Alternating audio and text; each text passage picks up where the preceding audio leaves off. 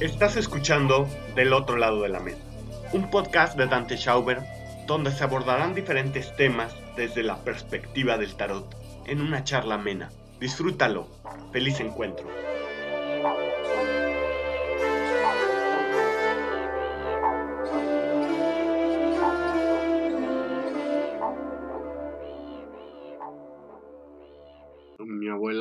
Tenía un procedimiento en el que veía a través de un vaso de agua. Era curioso porque prácticamente parecía que te, que te iba a decir exactamente lo que, lo que habías hecho durante el día y en muchas ocasiones tal vez no le decías a dónde ibas, qué hacías o con quién te veías y ella de repente te hacía preguntas de por qué fuiste a Plaza Universidad o para qué fuiste a Plaza Universidad y decías, güey, no manches, a ver, ¿me estás espiando o qué, no? ¿Me seguiste? Eh, ¿qué, qué, qué, es lo que pasa ahí, no? al, al, respecto. O de repente llegaba y te preguntaba, oye, ¿quién es tal? Nunca te he hablado de esto, ¿no? Y resulta que, que sabía en muchas ocasiones qué era lo que hacías durante tu día o a dónde ibas o con quién estabas y era impactante. En alguna ocasión, eh, comentándolo con otras personas de la familia, decían que era su vasito de agua. Y obviamente este procedimiento o esta situación siempre quise que me la enseñara y nunca me la enseñó propiamente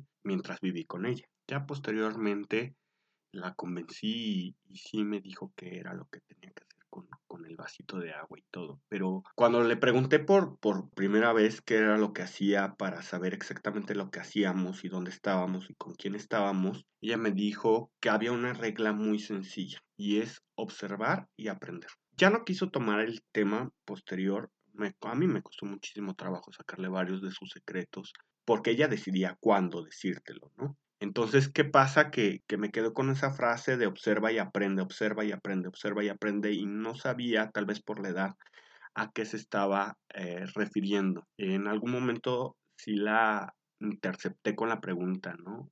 ¿A qué te refieres con eso de observa y aprende? Y me dijo que observar y aprender nos permite ver las cosas con claridad y poder descubrir incluso una mentira. Ya no dijo nada más. Fue como muy reservada con el tema y al pasar del tiempo, cuando me enseñó el ejercicio del vaso de agua, fue porque yo ya estaba leyendo las cartas y lo supo. Eh, de alguna manera ella se enteró y me dijo, bueno, si vas a leer las cartas y es lo que has decidido, pues ahora sí te voy a enseñar cómo se hace lo del vaso de agua. Y ya, ya me dijo todo el procedimiento. No es algo que propiamente utilice, sin embargo, es algo muy útil en muchos sentidos porque me recuerda mucho a ella, a esa capacidad de saber las cosas incluso sin que alguien se las diga como tal, ¿no? Yo, yo, yo durante mi adolescencia creí que estaba rodeado de chismosos, que todo el mundo venía y le decía lo que hacía o si me veían en tal lugar y demás, ¿no? En algún momento me llevé un cambio de ropa para ir a otro lado,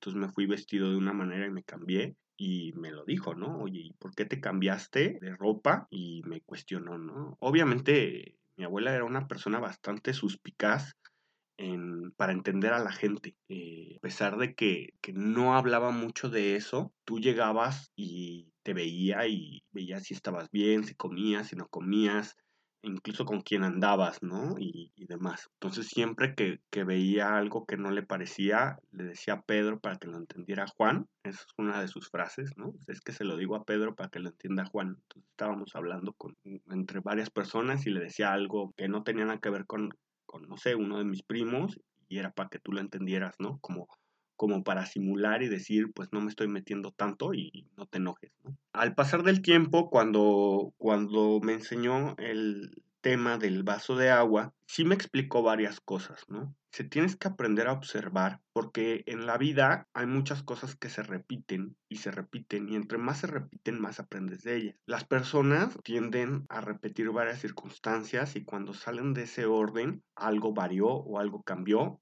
y entonces ellos mismos te van a decir qué es lo que pasó. Eh, ese mismo de agua, ese mismo vaso de agua te va a decir qué es lo que está pasando y, y tienes que aprender a leerlo a través de los símbolos. o de las imágenes que te va a dar el vaso de agua. Y entonces me dice, para poder comprender tienes que estar abierto a esa sensibilidad y a percibir la realidad, a percibir las cosas y aprender a ver con claridad, que muchas de las veces eh, esta clarividencia que se confunde con una capacidad psíquica paranormal simplemente es poder observar las cosas tal vez desde un principio sin juicio y posteriormente pasarlo pues por el, tamiz de la lógica, porque al final de cuentas todo llega a tener una lógica. Mi abuela, de verdad, yo decía que era una gran bruja y estoy seguro que lo era. Y cuando, cuando me pongo a pensar en qué era lo que constituía ese factor adivinatorio, es, es esa parte en que los años, su, su vida, le sirvió para comprender varias circunstancias. Y creo que mi abuela no aprendió a escribir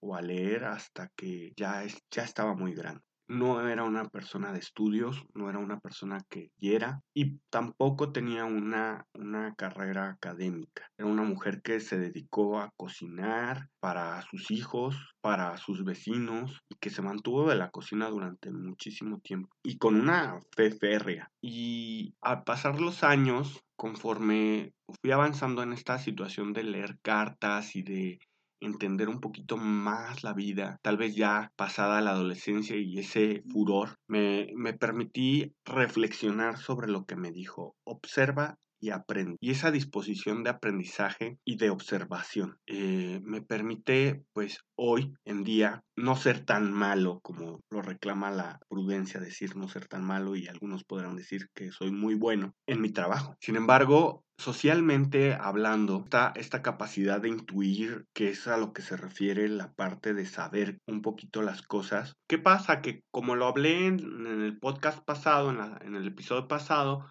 privilegiamos un tipo de inteligencia y un tipo de conocimiento.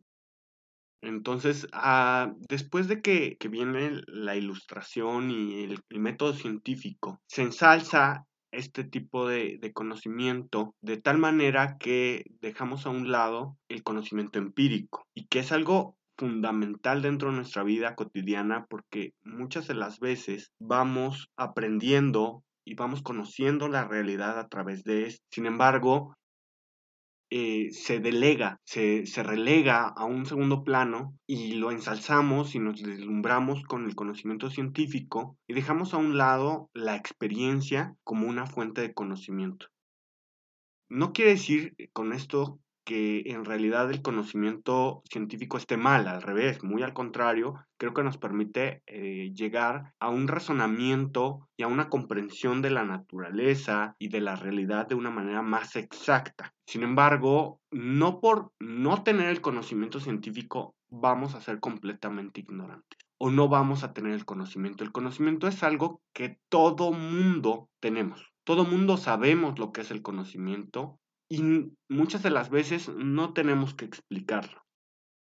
Sin embargo, eh, tiene muchas connotaciones y una de esas connotaciones es esta parte de la cognición cotidiana, es decir, cómo vamos conociendo la realidad a través de nuestras experiencias. Y creo que es fundamental porque nos va a ligar a la realidad de una manera directa, inmediata muchas de las veces sí puede haber un sesgo eh, cognitivo en esta, en esta situación y podemos sacar a priori eh, bastantes especulaciones y bastantes cosas que definitivamente se nos da muy bien y errar. En, el conocimiento de la vida, la experiencia es fundamental. En, en, el aprender de la vida, el conocimiento es algo fundamental y este muchas de las veces es empírico y no está mal. Como lo dije, mi abuela no, es una, no fue una mujer de academia, fue una mujer empírica y una mujer sabia. Y que a pesar de no saber leer y escribir, a pesar de, de, de todo, salió adelante y era muy talentosa en lo que hacía. Entonces, ¿qué pasa? ¿Cómo, se, ¿Cómo es que nosotros vamos delegando esta parte del conocer? El conocer no quiere decir que sea lo mismo que saber, y el conocer no necesariamente tiene que tener una conclusión científica. Nosotros podemos conocer las cosas de una primera instancia a través de las sensaciones, a través de la experiencia. esta adquisición de conocimiento implica varios procesos bastante complejos y, muchas de las veces inconscientes. Es decir, necesitamos entrar en contacto con esta forma de aprender, que es como aprendimos a hablar, como aprendimos a caminar, como aprendimos a, ir al baño. Eh, ejemplos tal vez muy básicos, pero que hoy en día es algo que no se nos va a olvidar, a menos que tengamos un trastorno o una enfermedad que, que haga que olvidemos lo aprendido. Entonces, y que se graba profundamente este tipo de conocimiento, porque no solamente es algo intelectual, la, adquisición de conocimiento y estos procesos cognitivos complejos tienen varias circunstancias o varios trasfondos y son varios los, los, procesos. Uno, la parte emocional que nos lleva a la motivación y lo vimos también en el mago. Vamos a tener la parte del pensamiento como una forma de conceptualización y con ello la idea, el concepto, la palabra, el lenguaje, y también vamos a tener un contexto, algo contextual, que es la endoculturización, y es esa parte en la que nosotros vamos a aprender a través del aprendizaje parcialmente consciente y parcialmente inconsciente y a través de la de una generación de conocimiento que nos incita, nos induce una forma de pensar, un modo de pensar, una estructura vamos a aprender y vamos a tener otro proceso que es esta, este proceso mediante el cual podemos aprender en el transcurso de nuestra vida los elementos culturales del medio ambiente y estructurarlos y llevarlos hacia nuestra personalidad a través de, de la influencia de otras, de otras personas y de otras experiencias. Y por supuesto, vamos a tener esta parte de asociar y esta parte de comparar y de relacionar. Y al final de cuentas vamos a llegar a una inducción.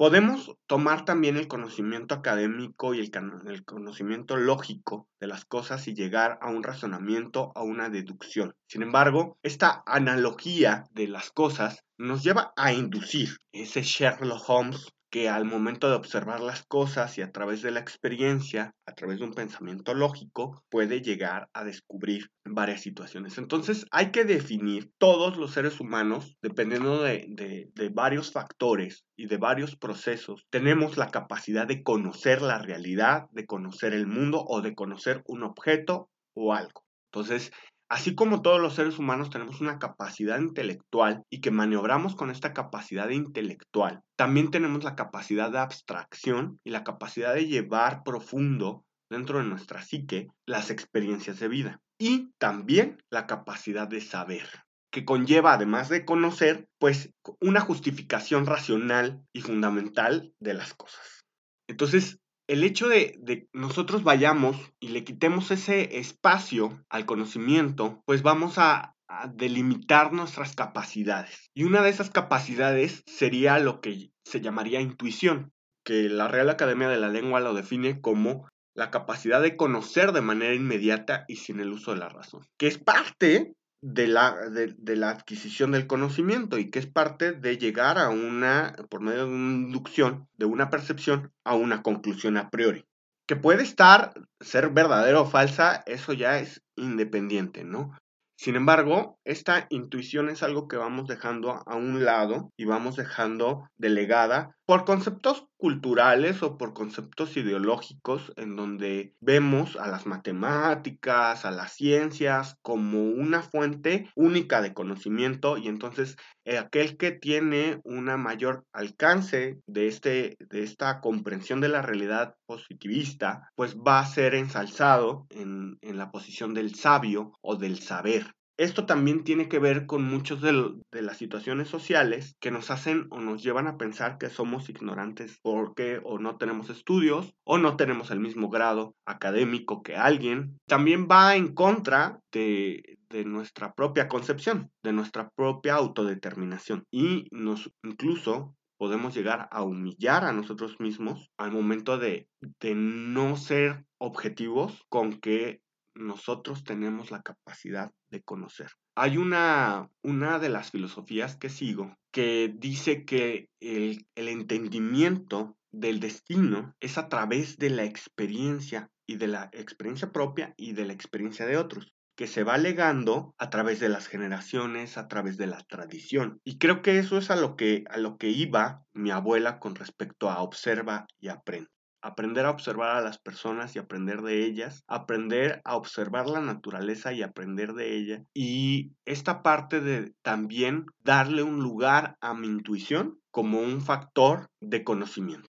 Es, este tema de la intuición ha sido abordado por diferentes eh, filósofos y psicólogos. Yo, quiero aclarar, yo no soy psicólogo, eh, de profesión no soy filósofo, pero me gusta muchísimo la filosofía porque se aprende muchísimas cosas y nos lleva a meditar y reflexionar sobre la vida. Y obviamente esta, esta parte filosófica y esta parte psicológica nos habla de que esta intuición o esta manera de llegar a una conclusión inmediata tiene factores en algunas de las posturas de desarrollo mental evolutivos y que son transgeneracionales. Entonces me lleva a pensar esto, que el conocimiento de mis antepasados, su práctica profesional, su labor de vida, sus experiencias de vida están ahí en mí. En el caso, por ejemplo, de mi abuela, ella me hereda mucho conocimiento a través de su forma de vivir. Obviamente esto me impacta primero por medio de mi padre y después a través de, de, manera inmediata, a través de ella misma. Y es un conocimiento que no puedo desechar, porque al final de cuentas generaciones han ido, venido, y todo lo aprendido en ellos les sirvió para vivir, para criar a otros, hasta mí. Y creo que esto también me lleva a buscar hacer un podcast y tratar de, reflexionar un poquito al respecto y poder transmitir un poco esto que pienso o estas deducciones a las que llego. Es algo importante que le demos un lugar a esa intuición y a esa forma de adquirir conocimiento. Definitivamente el conocimiento tiene muchas formas de llegar a nosotros.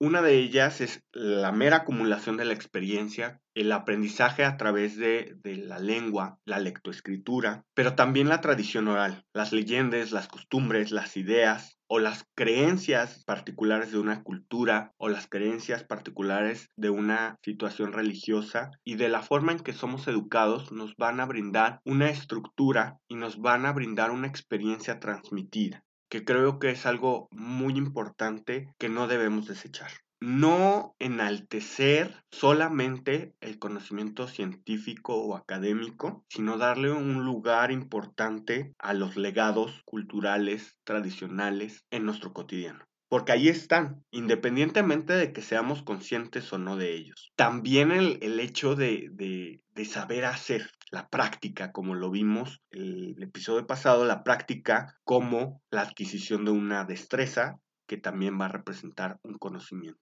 Y este conocimiento intuitivo, que podríamos llamarle gnosis, de alguna manera y que es una especie de contacto con lo invisible de nosotros mismos sin, sin meternos en temas espirituales o religiosos, es una forma de entrar en contacto con el conocimiento oculto de nosotros mismos, es decir, lo que oculta nuestra conciencia. Detrás de esa conciencia está esa relación con la realidad. Al momento de, de ir descubriendo redescubriendo este conocimiento o darle su lugar, pues entramos en un contacto con lo trascendente, es decir, lo que mencionábamos de los ancestros o de las abuelas o de nuestros padres, conocimiento que trasciende el tiempo. Independientemente de la idea divina, creo que es muy importante darle ese lugar a eso trascendente y que nos acerca un poquito a ese flujo constante de conocimiento y nos permite abrir eh, la llave para la inspiración en el caso de la actividad creativa y de nuestros procesos profesionales y de vida. Porque al final de cuentas, eh, la creatividad a la que está ligada esta intuición nos permite responder, nos permite solucionar problemas de nuestra vida cotidiana, de nuestra vida profesional, de nuestra vida de pareja. Parte fundamental de, del éxito profesional lo vamos a encontrar en esta capacidad de adaptarse de forma creativa y tomar los elementos que tenemos a nuestro alcance para poder llegar a la meta deseada o a la solución del conflicto. He dado varios cursos de ventas, y de marketing, porque parte de mi vida profesional, pues se podría decir, fuera de la lectura de cartas, es generar estrategias eh, empresariales y estrategias eh, para proyectos. Y durante muchos años me dediqué a las ventas y al marketing. Y dentro de estos cursos, una de las mayores limitantes de la gente en las ventas es esta eh, falta de creatividad. Es decir, una venta puede llegar a ser dependiendo de la persona que tenemos al frente y necesitamos adaptarnos y para podernos adaptar tenemos que ser creativos. Y entonces, entre más nosotros podamos ejercitar esta creatividad, vamos a tener muchas más opciones y no quedarnos en blanco al momento del cierre de venta o de la exposición, dependiendo de fase del, proceso de venta en el que nos encontremos. Entonces, no solo nos sirve esta intuición para, para entrar en contacto con nuestro yo interior, sino también tiene unos fines prácticos. Y estos fines prácticos es alcanzar respuesta. La sacerdotisa enmarca dentro de su imagen, de su arquetipo, la primera forma que tenemos de adquirir y transmitir conocimiento, por poner un ejemplo, desde la figura de una madre de una abuela o incluso esta capacidad de, de, los hombres que enseñan a sus hijos por medio de la experiencia, por medio de la imitación. Un hijo ve a un padre, a una madre, a una abuela, a una figura mayor que le permite comprender y ver el mundo, la actitud y la postura frente a la vida y la imita y la adquiere y se queda ahí grabada en, en el infante. Y también esta carta nos está indicando que hay algo oculto en nosotros algo que es difícil de expresar con palabras, con conceptos, que está buscando esa expresión en la vida, esa manifestación en la vida. Le podríamos llamar alma, genio, conciencia, eh, luz, espíritu, de muchas maneras como nosotros lo podamos entender. Pero eso que está ahí está buscando expresarse y en sí mismo todo el tiempo a través de nuestra propia vida y que es importante que nosotros le demos ese impulso porque nos, nos puede llevar a una lucidez y a una espontaneidad que favorezca nuestra creatividad, que favorezca nuestra cotidianidad, que nos permita ser empáticos, que nos permita eh, abordar la realidad desde diferentes perspectivas y sobre todo darle un valor a aquello que somos y que hemos aprendido a hacer e incluso transformar lo que somos y lo que hemos aprendido a hacer. Es decir, a mí me gusta pensar que cuando yo estoy haciendo algo, no estoy solo y que cada persona que, ha tocado mi vida de una u otra manera me ha impactado, me ha cambiado, me ha inspirado, está ahí en esa acción. Simbólicamente, cuando nosotros ponemos nuestra vida en nuestro actuar, ponemos un cachito de nosotros que va a trascender las fronteras, que va a trascender el tiempo. Y quiero aprovechar la oportunidad para poderles recomendar que descarguen o compren el libro del pensamiento de la alba a través del silencio que ya está en Amazon, donde abordo estos y más temas. Y dentro de este libro hay una, un capítulo que se llama Poesía Callada, en donde intento expresar o definir esto que es inefable y que está buscando expresarse y que está impactando nuestra vida todo el tiempo y la vida de los demás. Esta noche haré poesía callada, como el susurro de la gota al alba. Nadie la escucha, nadie la extraña. Mi poesía será callada como el rocío. Nadie lo nota, pero las flores le aman. Será como el ligero aire que entra lento por la ventana. Nadie le ve, fluido pasa. Esta noche haré una poesía calladita, como la travesura del niño en su casa, como el suspiro, como el sereno, será como el alma callada.